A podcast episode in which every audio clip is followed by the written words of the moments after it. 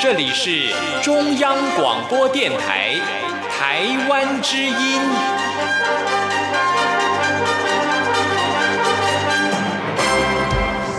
好啊咿呀咿耶，好啊咿呀啦咿呀喂呀，哦咿呀哦乾坤一定不朽功！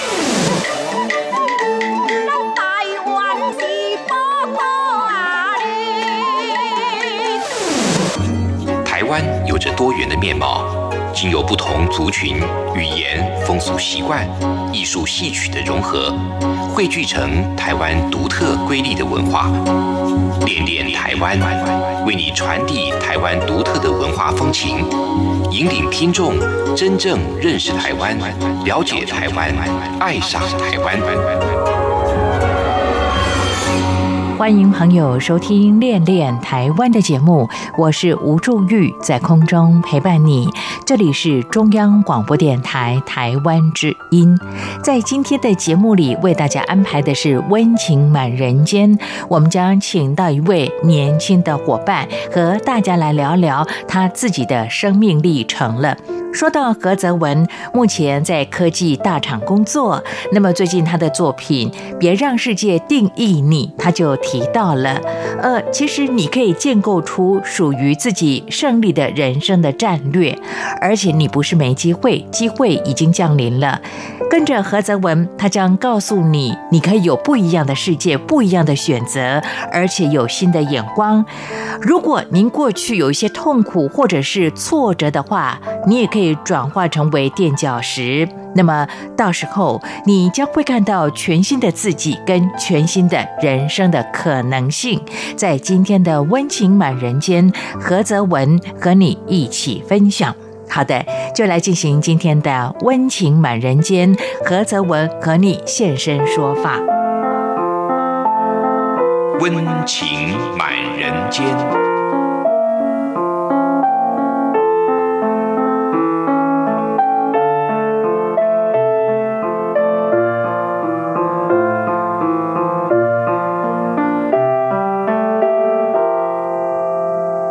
各位听众朋友，大家好，我是何泽文。今天很荣幸可以到这个节目来跟大家分享我的新作品，我的个人专作《别让世界定义你》这一本书，我们是写给年轻朋友的。因为在这个时代呢，我们有被媒体很多的标签化，说是厌世代、草莓族还是清贫族等等。那在这个时代呢，很多的年轻人也觉得很悲观，好像大时代跟环境不怎么样的好。但是呢，在这本书里呢，我就透过我自身的经验，因为我自己呢是出生在父母离异的一个中低收入户，那也曾经是一个叛逆的问题学生，高中留级读了四年。那怎么样？后来发现有自己的想法，慢慢开始找到目标，然后一步一步的翻转人生。所以在这本书呢，我会跟大家分享，我这一路走来的想法，跟我得到了一些经验。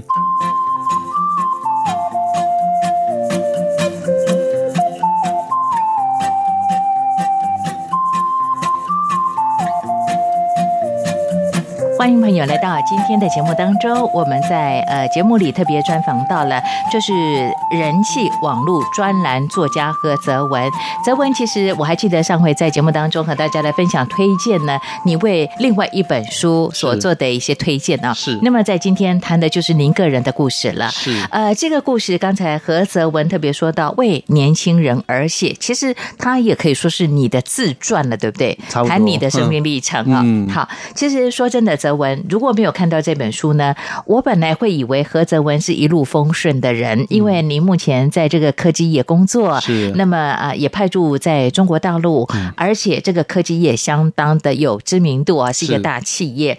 那么您又负责一个部门担任主管的工作，看起来好像工作蛮顺遂的，但是我不知道你从小到大，尤其是在求学的阶段，这么样的辛苦啊。对呀、对呀、嗯哼很多人都不知道。嗯哼，你自己特别在这个别让世界定义你，你就提到说自己从小其实有注意力不集中的问题。对，我是过动儿。嗯哼，嗯呃，有经过医生的检，查吗？我曾经有一段时间有在吃那个利他能，就是治的药，嗯可是那个效果，那会让我变得比较笨啊。嗯所以后来我透过自己的运动啊，嗯还是静坐，慢慢的把症状调和，这样。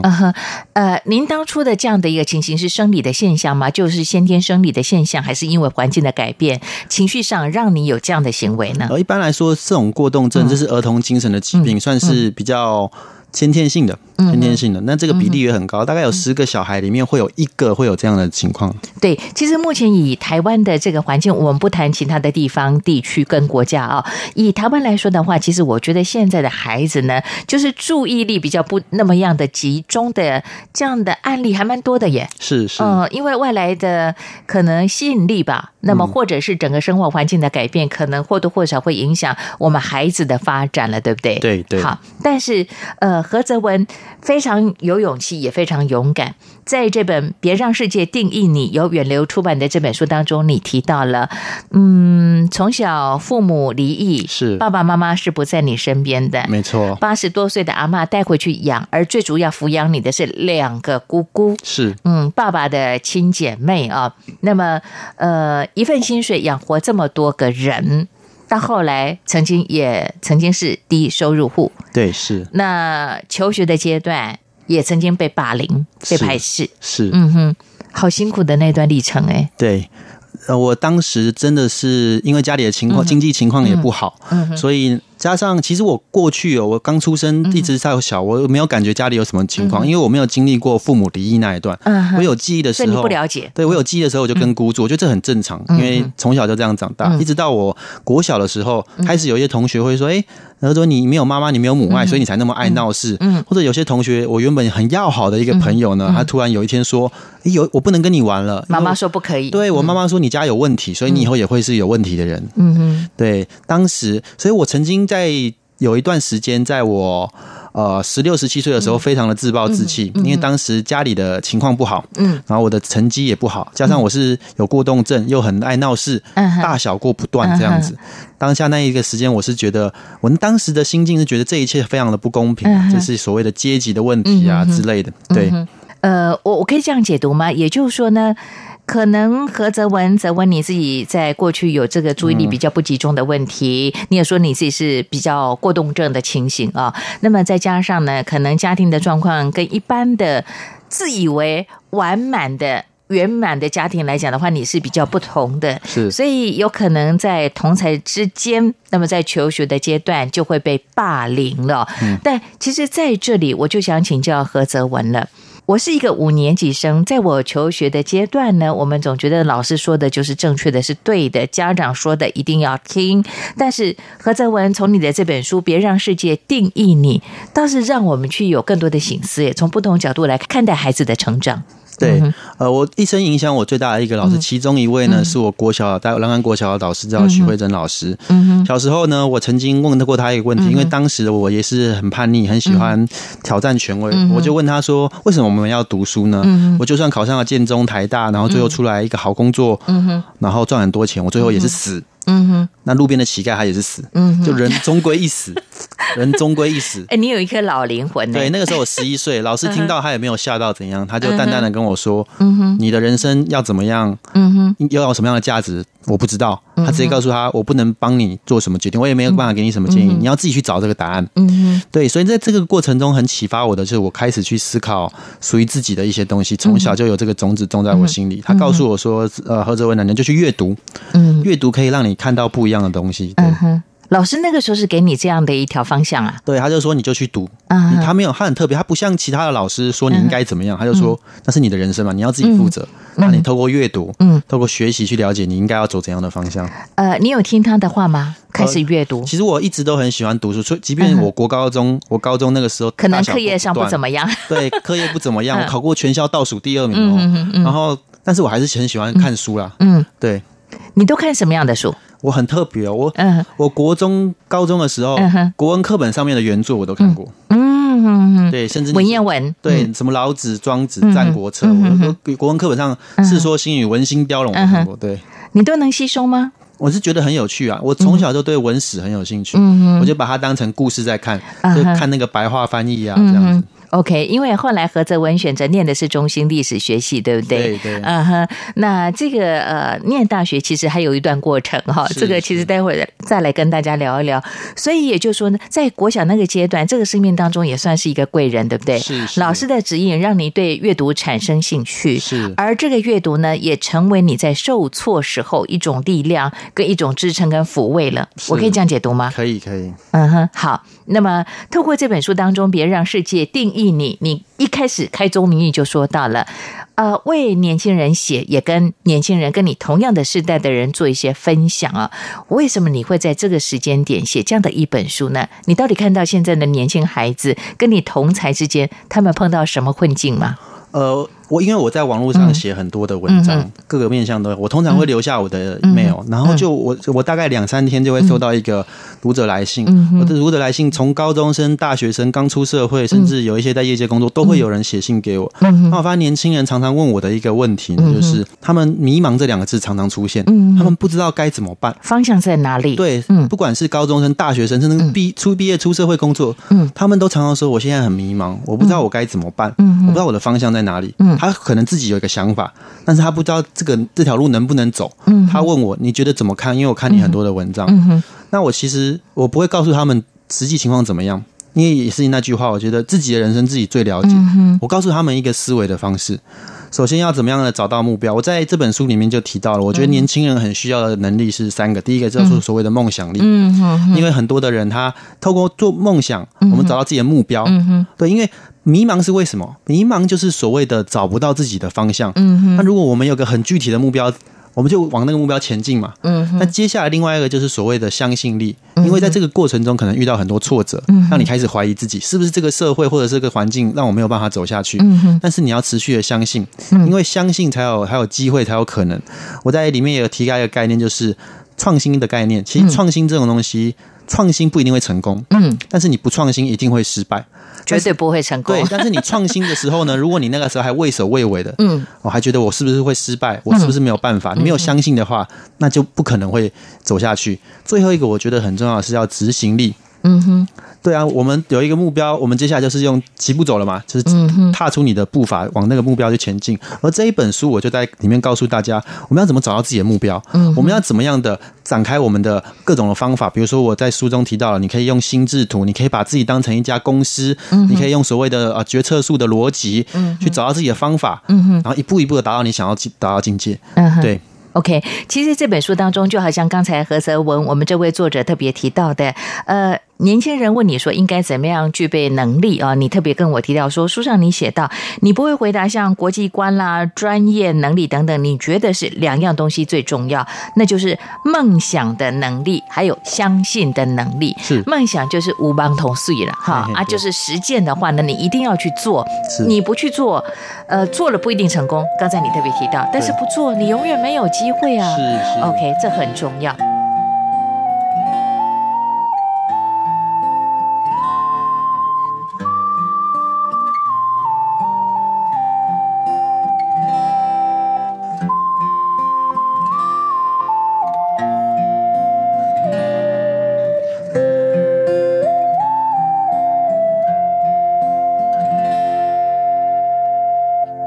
在这里呢，我又想请教何泽文一个问题了。在你的求学阶段，我觉得你接受到的可能歧视或者是霸凌，不见得只是同学同才之间呢，包括校园里头的师长，嗯。跟呃这个同才之间的家长，嗯，所以这是不是也代表台湾的社会整体的价值观有必要做更多的一些醒思跟调整呢？您自己是如何看待呃这样的一件事情？其实我呢，我我很特别啊，嗯。我我有我有曾经被人讲过啊，你没有母爱啊，嗯。你家里有问题啊。嗯但反过来，我我中学的时候我也曾经霸凌过别人，嗯。所以我觉得这可以从好几个层面讲，这不是不只是台湾的问题，嗯我觉得这是所谓的一个呃。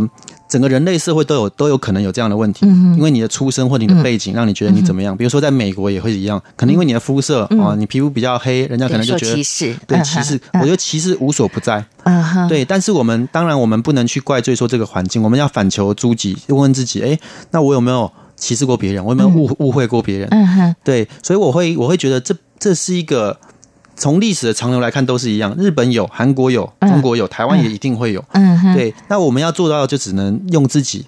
今天我们看过这本书之后，我也提到了很多的观念，就是怎么样，呃，从别人的角度，用更宽心的角度去看这个世界。嗯哼，那怎么样的消除歧视？嗯哼怎么样？因为这个世界，我在最后几章有提到，跟年轻人建议，这个世界没有所谓的真正的是非跟对错，嗯哼，大家都是从自己的角度去发想。那我觉得一个很重要就是尊重跟包容。嗯对对，OK，呃，即便是您自己曾经霸凌人，也曾经被霸凌的阶段哦，嗯那其实我觉得何泽文做了一个最佳见证啊，你用更包容、更多元的角度来看待这么多的过去的生命的历程啊。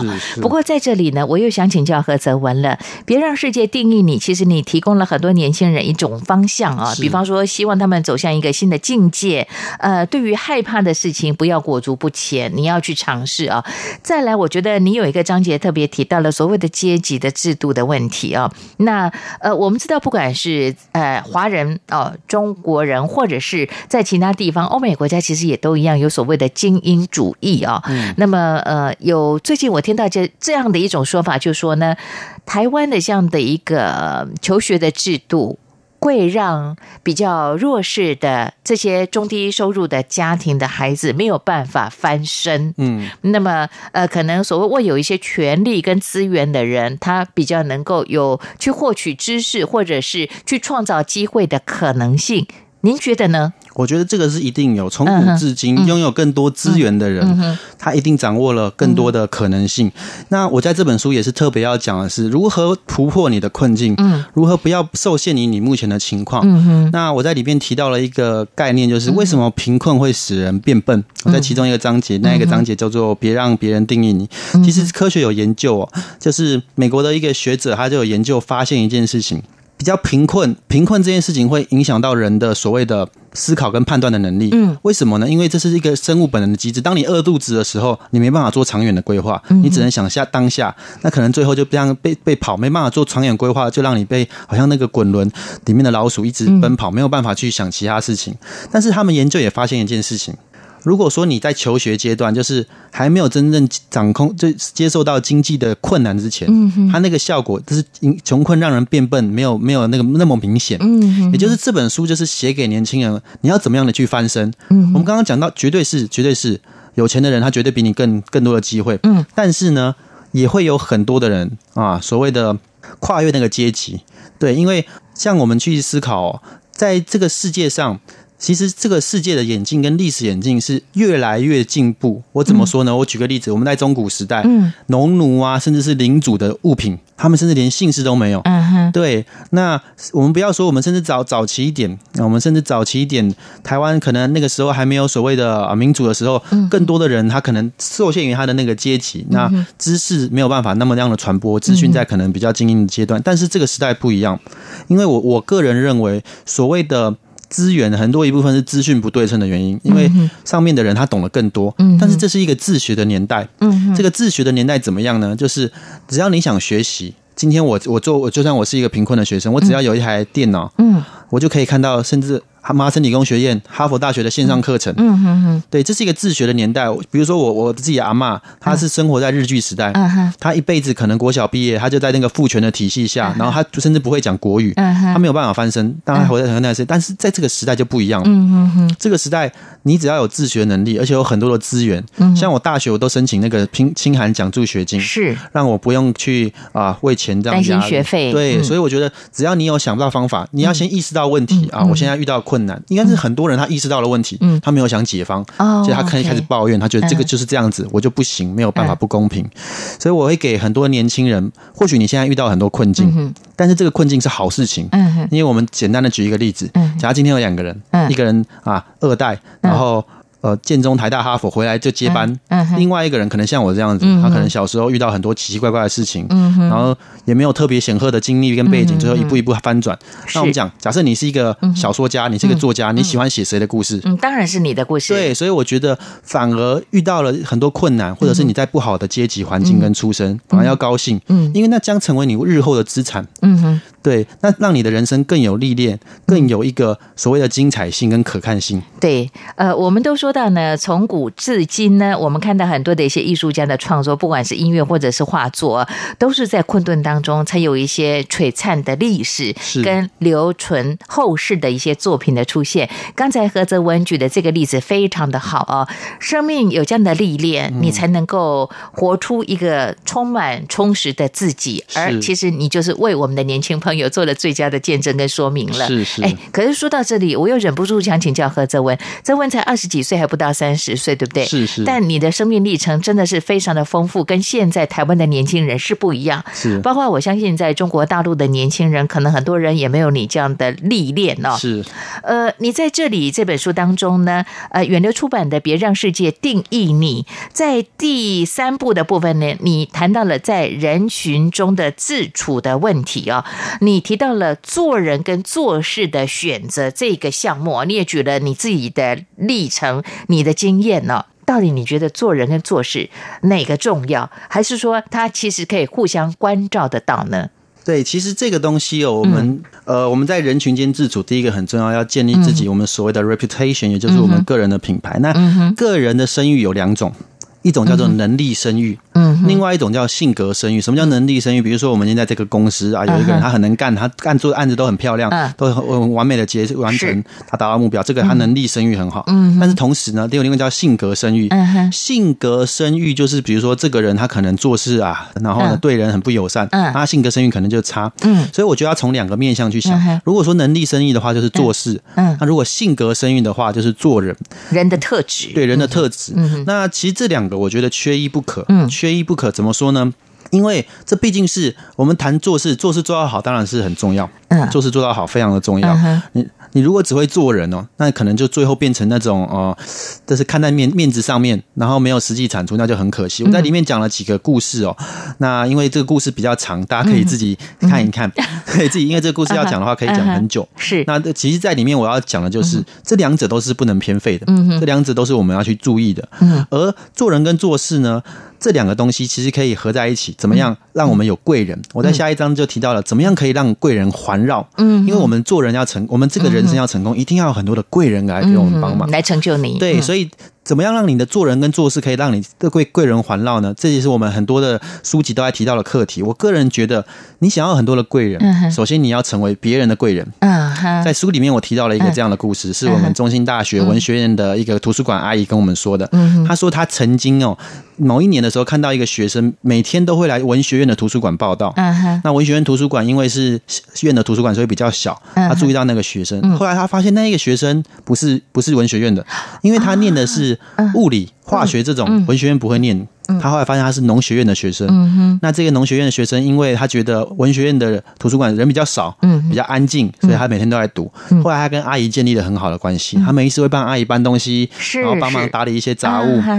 有一天呢，他就跟阿姨说，聊天的时候提到，他现在想要申请美国的学校，嗯哼，他不知道该怎么办，因为他是很文静的学生，是是，是他没有认识什么教授，他邀请到一封的推荐信，可是要第二封。嗯那个时候阿姨就跟他说：“哎、你不介意的话，我帮你写。嗯那他也接受阿姨帮忙。嗯哼，后来呢，他顺利的去了那美国研究所。过了几年回来，他跟阿姨说，他很谢谢阿姨写那封推荐信，因为他后来就问他的指导教授说：“哎、教授，你为什么当时录取了我？”他说：“因为你的推荐信太特别了。”嗯阿姨在那封推荐信里说：“我不是这个领域的大教授，嗯哼，我我也不懂这些专业，但是我可以告诉你，呃，你们的是这一个学生是我在学大学的图书馆工作十几年看过最善良、最愿意帮助别人，嗯因为他每一天他每一天都来准时的读书，嗯。而且他不只是读自己的书而已，嗯他会关心周遭的人。嗯他的大学的那个研究所的指导教授说：“我当年就是看到这一个这么与众不同的推荐信，所以我录取了你。”嗯哼，但是他为什么能够有阿姨这样的贵人？嗯哼，因为他真诚的去关心别人，嗯他真诚的去帮助别人。在美国的一个呃期刊医学期刊研究发现哦，所谓的物以类聚是真的，嗯就是比较胖的人住的社区，那一个区的人可能都胖胖的。你这样说，我又好受伤啊！我人是长得肉肉的，哦我老公很胖，我真的是物以类聚。就是我从小就喜欢胖的男朋友。美国美国就发现，甚至原本瘦的人，他搬进那个胖的人的社区也会变胖。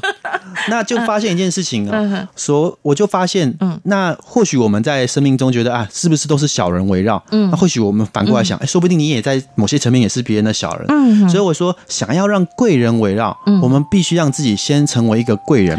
啊，了解。而且那个贵人不是说、啊，我今天很有利益交换，我是为了什么，那就太市侩了。嗯所以我们透过做人跟做事，可以引出很多的贵人，就是真诚的感谢别人，嗯。真诚的帮助别人，这样子。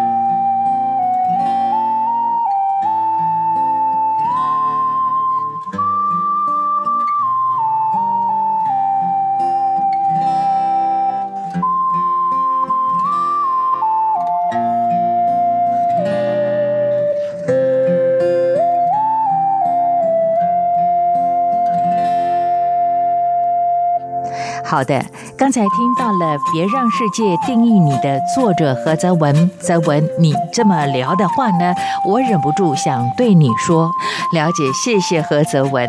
呃，我这个五年级生熟女来说的话呢，过去也经常会讲，哎，我生命当中好像没什么贵人。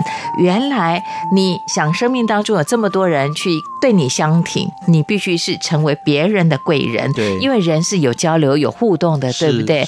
而且你刚才举的这个例子真的是让我非常的感动，因为这个年轻的孩子他这样的一个无私的、热情的帮忙，让他自己可以顺利完成学业，所以也代表说，在职场上，在人群当中的自处，何泽文经常成为别人的贵人。对，像我自己，我每次回台湾的话，嗯只要有任何人有需要帮忙，甚至高中生，我前几天还跟一群高中生在帮忙聊天啊，跟他们谈我都会尽全力的去帮他们。嗯，对，那我觉得年轻人还会遇到另外一个问题，嗯，就是他们常常为所谓外界的风评嗯，在意我们别人讲 care。别人的眼光，对，？care 别人啊，嗯。别人人家你没有过吗？当然呃，我这个人比较特别，因为我从小就可能因为别人的眼光有一些奇怪的东西，你已经很习惯了，当适应了我。那个时候当下我就觉得，那是干我屁事，因为那个不是我能决定的。你你父母要结婚要离婚，你家里有钱没钱，这不是我能。那为什么要因为我不能决定的事情，嗯我觉得我是谁担负责任所以我嗯我一直会很思考。我发现很多年轻人也是一样，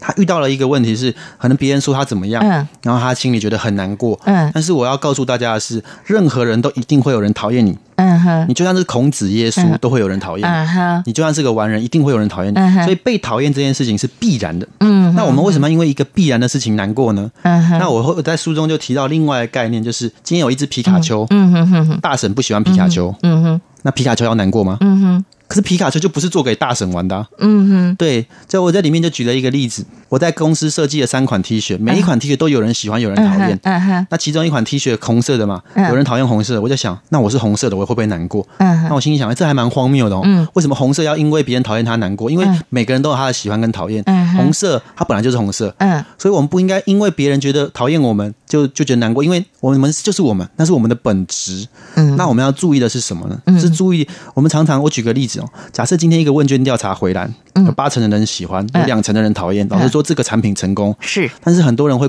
目标关注在那个两成啊，有人说我不好哎、嗯。然后就难过生气，那个隔壁部门谁谁谁说我不好，哪个同学说我怎样，嗯。可是我们要反过来想，那些人对我们生命重要吗？他会陪我们走吗？说不定他只是茶余饭后，根本不把你当回事，那是谁谁谁怎么样怎么样，他根本不不 care 你。嗯。那为什么你要因为他的一句话你就很生气呢？像我自己在很多的网络的平台上面写文章，当然有很多人有不同的建议。那有些有些人可能就用比较激烈的言辞讲，那我看了以后都觉得还好。为什么？因为这是民主的社会啊！嗯你除非是那种啊文革红卫兵，才有可能全部人都说好啊，毛主席好。嗯那自然是民主自由社会，一定会有相反的声音。嗯那我们去怎么看待这个相反的声音？如果他讲的有道理，嗯好，我们试着去接受；如果他讲的他就像神经病在乱喷，那我们不需要因为这样生气，嗯因为那有问题的人是他，嗯，不是你。那为什么我们要因为别人的问题来让我们自己啊负担难过怎么样呢？嗯嗯对，所以我在这本书里面也是跟年轻人介绍，在我其中一个在讲说，不要去在乎你生命中的路人。嗯哼如果今天有人说我们怎样，我们先要定位他是谁。嗯，如果他只是我们生命中的一个小人物，嗯哼不要在意。如果他是我们的家人、朋友、老师，嗯哼他对我们生命有意义的，你就要去思考他讲的是不是对的。是或许我们要改进。OK 那如果是那种哦，你根本以后也见不到面，或者是嗯我我都会跟年轻人讲，比如说他遇到困难，我会说你会在意你现在国小，你十年前国小发生的事情吗？嗯哼比如说你十年前的啊，两千年你让你很生气的事情，你今天会在意吗？他说你不说我还没有想到。嗯那你就要想，你今天愤怒，你今天难过，你今天挫折，或许十年后你觉得根本不是一回事。OK，其实你刚才讲的这段话和泽文，就呼应了你这本书《别让世界定义你的精神》了耶。是是，不要去在意别人对你的观感，但问题是，如果呃有人有有善意的提醒，跟叮咛，你要去做自省。对那如果说你不赞同他的看法，或者你觉得他的建议可能会有一点点的出入的话，其实你在意的人，这个你周边的这些好友或者是你的亲人来说的话，你其实也可以跟他做沟通，对不对？对，对，生命当中可能没有办法抹灭的对象，我们可以做进一步的沟通，是，但不要太在意那些生命当中的过客。对路人这样，路人，我说过客，你用路人，哎，这个路人说的还不错，所以你才会有。不要浪费时间在生命的路人身上了，对不对？对这是在第三部当中，在人权自处里头，你特别提到的。其实这本书当中，别让世界定义你，你写了五个步骤，五步就对了哈。是是，接续下来呢，呃，其实我想请教这个何泽文的，也就是说呢，在第四步当中，你提到了走向你的新境界，那么你这里有写到说，痛苦是成就的燃料，难道每一个人都要经过这个历程吗？我觉得这是必然的，必然的吗？生而为人，嗯一定会遇到很多痛苦跟困难，除非因为没有痛啊，嗯。痛本身就是一个让我们活得更好。我们嗯我先思考什么叫痛苦，嗯，痛。假设你今天是一个无痛症的人，嗯，那你反而会遭殃，因为你嗯那种无痛症小朋友不小心就把自己手都吃掉。嗯哼哼，所以痛是要让我们知道危机，嗯它的根本的价值是让我们活得更好。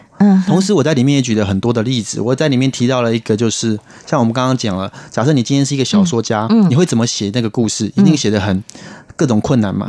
在里面，其实我是一个很喜欢打电动的宅男呐、嗯哼，在今年出了任天堂有有一个很有名的那个主机叫 Switch，、嗯它出了一个游戏叫《卡比之心》。嗯哼，这卡比之心很多的玩家很期待，因为它是嗯二十年的知名的一个一个呃主题。嗯哼它出了以后，很多人抨抨击它，嗯玩家很生气啊。嗯哼，为什么很生？气？嗯因为这游戏太简单了。嗯这游戏这个主人公叫卡比，他根本不会死。嗯哼，永远不会死。对，因为他把他他把他设的太简单，嗯所以你叫一只猴子乱按嗯都能够破关，而且太好破关了七个钟头就全破了。嗯哼，那那些玩家就有点不爽，就不高兴。嗯我我花了这么多钱嗯，所以你会想，这些玩家是不是没事找罪受？他们想要很难的游戏为什么？因为比如说我们玩马里奥很难，就是因为很难，你破了你才有成就感。嗯哼，所以为什么我说痛苦是成长的燃料如果今天你考一个试，那问你的问题很简单，嗯嗯比如说啊，台湾首都在哪里？嗯你全部对，你会有成就感吗？嗯哼哼，就是要很难的东西，嗯遇到困难跟挫折，你最后战胜了它，那才有它显得它的价值。嗯哼，对，所以我会跟大家分享的是，马拉松跑者有一个叫做跑者的愉悦是怎样，越痛他越越越越兴奋。嗯哼，其实哦，这个痛跟快这个两个字是一提，就是痛快其实是有道理的。嗯哼，为什么马拉松跑者他经历痛苦的时候，他会觉得快乐呢？嗯哼，因为他在跑的时候，身体不舒服的时候嗯，脑内啡会分泌，嗯哼，然后就会要抵消那个痛苦。所以其实越痛苦，有些人就是在痛苦中，他反而可以得到一种快乐，嗯而且在这锻炼之中，他成为更强的人。嗯那为什么马拉松的跑者他会愿意一直跑下去？那四十公里多痛苦？因为他遇见了他到终点的那一刻的喜悦，嗯他也知道他跑中间，不管他遇到小时是什么，都会成为他背后的那个过瘾。对，所以我会跟大家分享的是，不管是什么苦难、挫折、挑战，嗯哼，都是好事情，嗯哼，绝对是很正面的事情。只要他没有杀死你，他会让你更强。嗯只要我们还活着，我们就是赢家。嗯哼，对，因为我们没有被击垮。是，呃，其实我会特别请教何泽文这个问题，是因为啊，嗯，我们不谈其他地方，我们就以台湾来讲的话呢，我们在看到台湾的一些所谓的大人物啊，不管在这个政治工作上，或者是其他的大企业呢，很多人所谓的精英主义都是一路顺遂的，那么他生命当中其实也没有什么样的一些挫败哦，呃，那好像在我们的眼光看起来，他太平顺了，但。何泽文用另外一种角度来看待他，你反而认为说生命当中有挫败，反而是成就你自己，而且是成长最快的一种方法。是是，嗯而且我觉得我们台面上看到很多成功的人物，他一定有他自己的痛苦跟困扰。嗯因为我们人生一定会遇到三大的困境健康、经济跟感情。只要生而为人，我不相信，除非他脑子有问题。因为只要你会思考嗯，一定会遇到痛苦，是。你会快乐，也会有难过，会哭也会笑，这是生而为人一定会有的元素。对，所以我们不要因为这种你一定会遇到的事情而让它耽误你。嗯哼，好，呃，我们不要从这个表面上看到人家的成功，就认为说他可能是一路呃顺遂平安啊。那么何泽文呢，其实用自己的亲身的经历呢，透过别让世界定义你，跟大家分享你自己亲身的观察，而且呃，在第五部当中，你也看看了别人走过的路，也做了一些个案的分享啊。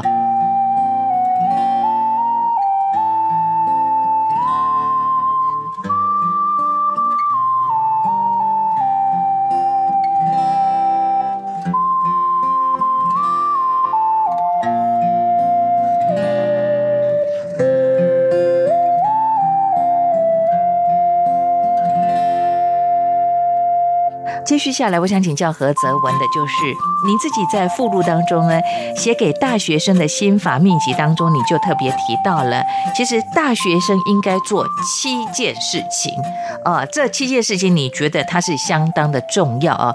我就想请教泽文了，为什么呢？呃，其实我简单的讲，嗯我觉得大学生很重要，是因为大学我们要读出它的价值。嗯很多的人青年遇到问题，嗯他觉得文凭没有用，文凭没有用是他不会读，啊读大学好贵好贵啊！嗯哼，你看学费、生活费，那个机会成本至少两百万，哎，你即便是国立的也很贵耶，，对，国立的也很贵，所以很多的学生他就是因为我们的教育从小就是叫你。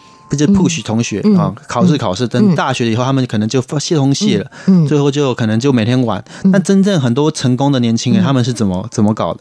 他们在大学就有很棒的规划，嗯哼，因为我讲一个实在的，大学如果要两百万，我们要读超越它的价值，嗯哼哼，那要怎么样榨干你的学校呢？嗯？第一个，你要善用它的资源。像我们现在外面很多语言补习班，好贵哦，读个英文、日嗯文，一个月呃一年要一两万，嗯哼，学第二外语更贵。是，那你在大学那个就是一个选课而已。修，就是你去选课而已嗯。对，甚至很多，你看现在在那个国民运动中心随便游一次泳一百五十块，是。去一次健身房可能要一百块，你在学校不用钱。嗯，这些都有这些对设备，对，你在外面可能参加一个讲座，他可能请个大嗯。得大奖诺贝尔奖来嗯，要钱，可能还要几千块嗯，在学校请来的都不用钱。嗯哼，所以第一个，我给年轻人建议，一定要榨干自己的学校，要读超过两百万非。常好的建议，因为就像我们去吃 buffet 嗯嘛哼，你吃你花了五六百，嗯。你有可能吃两口，哎，我不吃了那这个人脑子有问题。嗯哼吃 buffet，你只要是个人，不管是哪一国人，一定吃到你觉得回本。那为什么大学不这样呢？这么多的资源，为什么不去用呢？第二个，我给年轻人很大的嗯建议是要学好外语。嗯哼，因为我们毕竟是一个海岛，嗯作为一个海岛的话，一定要走出去。嗯当然中文可能越来越强势，但是英文也很重要。对除了英文之外，第二、第三种的外文能。力，嗯而且我们仔细来看，语言学家说，一个外文能力到可以跟外国人沟通八百个小时。嗯嗯那大学有四年，嗯等于你一年用两百个小时，一个学期大概一个学年大概四十周，嗯等于你一周哦，一周只要学多少？我已经扣掉寒暑假了，一周四四十周，你这样一周只要学五个钟头，啊，你选一个三学分的课嗯，再读两个钟头的课嗯，四年以后，这个语言你可以沟通，嗯哼。那，这不是投资自己很好的方法吗？是是，对，那在里面我还提到了一一件很重要的事，要嗯。要去搞社团。嗯哼，因为参与社团活动，对，嗯。因为第一个很重要的是，企业会看你有没有那个 soft skill，能不能跟人家 communication，或者是一些 organize organizing 的一些组织能力，就是看你的社团表现。嗯同时，我们在社团可以交到五湖四海的朋友。对，你看，如果你都在系上，你可能只认识这个领域的人，但是大学的好处就是你认识各种不同的系的人，他们未来可能成为不一样的人。嗯，而且学生时代交到的朋友最没有利害关系，没错，对，那种感情会最好。嗯哼，那这是我另外给的一些建议。再另外一个建议呢，我觉得很重要的是要累积作品。嗯哼这个作品不是说很知识化的所谓的啊，我们的美术作品报告报告啦不，是，嗯，或者演出的成果嗯。这个还有很多是，比如说你去组织活动，嗯，你参与，然后你在这过程中学到领导力或者业务力，嗯。这些都是你所谓的作品，就是你大学到底做过什么？你去单车环岛，这也是你的作品；嗯哼你去永渡日月潭也是你的作品。就是跟平常生活不一样的生活的经验，对。都是你的作品。对，接下来就是我刚刚提到要广广结善缘，嗯哼，要建立个人的品牌。不只是做事，还要做人。对个人的品牌非常的重要，因为想到大家就知道，比如说啊，就想到何泽文，他们大家会有个印象出来，他是个暖男，或者是他是很讨厌的人，或者是我可以找他帮忙。嗯，所以我们在大学的时候就也要试着去建立个人的品牌，真心的待人，帮助别人这样子。对，最后一个我会跟大家分享是要冲破舒适圈。嗯哼，比如说冲破舒适圈，不代表说你要去什么北极、南极啊，要去吃苦啦，对，比如说等，就是突破自己。嗯。或许你原本是一个刚毅木讷的人，嗯你不喜欢讲话，嗯那你突破舒适圈的方法很简单，你可能参加辩论社。嗯哼，你过去不敢跟人讲话透过你突破你的舒适圈嗯，你去学习怎么演讲、怎么辩论，这就是一种方法。也或许呢，你原本是一个宅男，你不喜欢运动嗯，那你为了挑战自己，你可能加入一些体育的队伍，或者是你去啊，不管是单车环岛、嗯。永渡日月潭，嗯。这是做你过去没有做过的事情。嗯哼，这就是突破舒适圈。嗯所以我觉得这大学这四年非常的重要。我在书里面也提到，你要怎么脱贫，你要怎么改变你的生活，都是在大学的四年嘛也不一定，在大学的四年，就是大学四年是最好的方式，嗯因为你没有像我现在自己也在进修学东西。嗯哼，真正工作以后，真的再学东西，那个成本跟那个心力，嗯哼没有办法像大学可以完全的专注。嗯哼，对，所以这是学生时代是最好的机会。嗯哼，当然，我最后也有说，如果你真的出了社会，也有也有其他的方法。嗯我在里面也有讲怎么样的规划人生，怎么样的一步步走。是但是学生时代是最重要的。OK，好，其实呃，呼应刚才呢何泽文特别提到的，呃，在别让世界定义你当中呢，你提给大学生的一些建议呢，我觉得非常的好。呃，过去呢，说真的。我们在学校，尤其是在大学求学的阶段呢，现在基本上，尤其是像我那个年代来讲，我们是心无旁骛的，就是专心的念书。那么，如何善用学校的资源，真的非常非常的多，但很多人都不会用。很多人就是把那个时间花去可能去聚会啦，去唱卡拉 OK、KTV 啦，去旅游了，反而没有把更多的时间运用在学校资源的使用上。我觉得刚才何泽文提供了一个非常非常好的建议，请大家善用它。但如果说此时收听节目的听众朋友，可能你没有去呃在就学、念大学或者念研究所啦等等，您可能在高中高职毕业之后就进入职场，在职场上还是有学习的方法，对不对？对对您就特别提到了就业的人，他还是可以学习啊。尤其是这个时代特别重要。嗯我们现在讲一个趋势，我们之前也说过 AI 跟大数据啊。嗯哼，其实呢，很多人说这些东西会取代很多人的工作，嗯哼，但是呢，真正它的真相是，它是取代没有办法自我学习跟提升的工作。嗯哼，这个时代，我在书中讲啊，是所谓的 VUCA V U C A，就是很变动很快的一个时代。嗯那在这个时代呢，你过去学的技能，可能马上过一年完全就没了，所以我们要马上与时俱进。嗯哼，自学的能力也很重要。天下杂志在前几天、嗯。前几个月才出了一本教育专刊，在讲现在不只是 IQ 跟 EQ，嗯还有一个很重要叫 LQ，嗯。自学学习的情商数，啊，自我学习自我学习，叫终身学习。嗯哼哼，因为如果我们就像一个机器一样，每天去做重复的工作嗯，你没有办法提升自己的境界的话嗯，那最后有可能就我们就被未来的 AI 或大数据的什么技能取代。嗯哼，OK，好。所以呢，其实从一开始呢，何泽文在我们的呃节目里就特别提到了自学。这件事情，而且是终身学习的态度。是。那呃，刚才泽文你特别提到的，在给大学生的心法秘籍当中提到的，求学时候该做的七件事情，这都是你曾经走过的路程吗？是是，因为我大学就是、我大学是很活跃的人了、啊因为我觉得我之前荒废过，嗯，所以我大学的时候就是那一种，我会尝试各种新鲜的东西嗯。加上我们本来就不是那种有钱人嘛嗯，既然有钱免钱的不用，何何何为什么何乐不为？对啊，然后我嗯在哼。书中我也访问了非常非常多的年轻人，嗯哼。我发现这些成功的年轻人二三十岁就非常的呃嗯，有一定的成就成表现。他们在学生时代嗯。本来就已经很优秀了。嗯哼，对，你在其中里面我就讲到了一个一个二十三岁就当到知名老爷酒店公关主任的一个学妹叫黄乔婉的故事。嗯哼，她毕业两年，工作经历不到三年就成为一个主管职的角色。为什么？是是，因为企业主看到她大学就有很多的实习经验、嗯社团经验，嗯哼。他大学甚至办过了很多像类似学生创业的东西，嗯哼。那些东西就成为她的履历。所以她虽然刚毕业，一样二十二岁，嗯。面比起那种什么事都没有做的人，嗯其实很多的企业主会觉得他已经有四年的工作经验。嗯哼哼。对，所以大学好好玩真的是可以对学学生有很多的帮助。好，这个好好的玩呢，也代表另外一种解读，对不对？就好好的学习，因为像在大学的社团所办的一些活动呢，也都是你自己经验的累积了。就好像何泽文特别提到的，呃，在学校多参与一些不同的社团的活动，那么还有呢，呃，比方说你参与的活动当中，呃，连去环岛骑卡达加脚踏车，也可以留存当做自己的很好的就业的履历，它是一个很好的报告，对不对？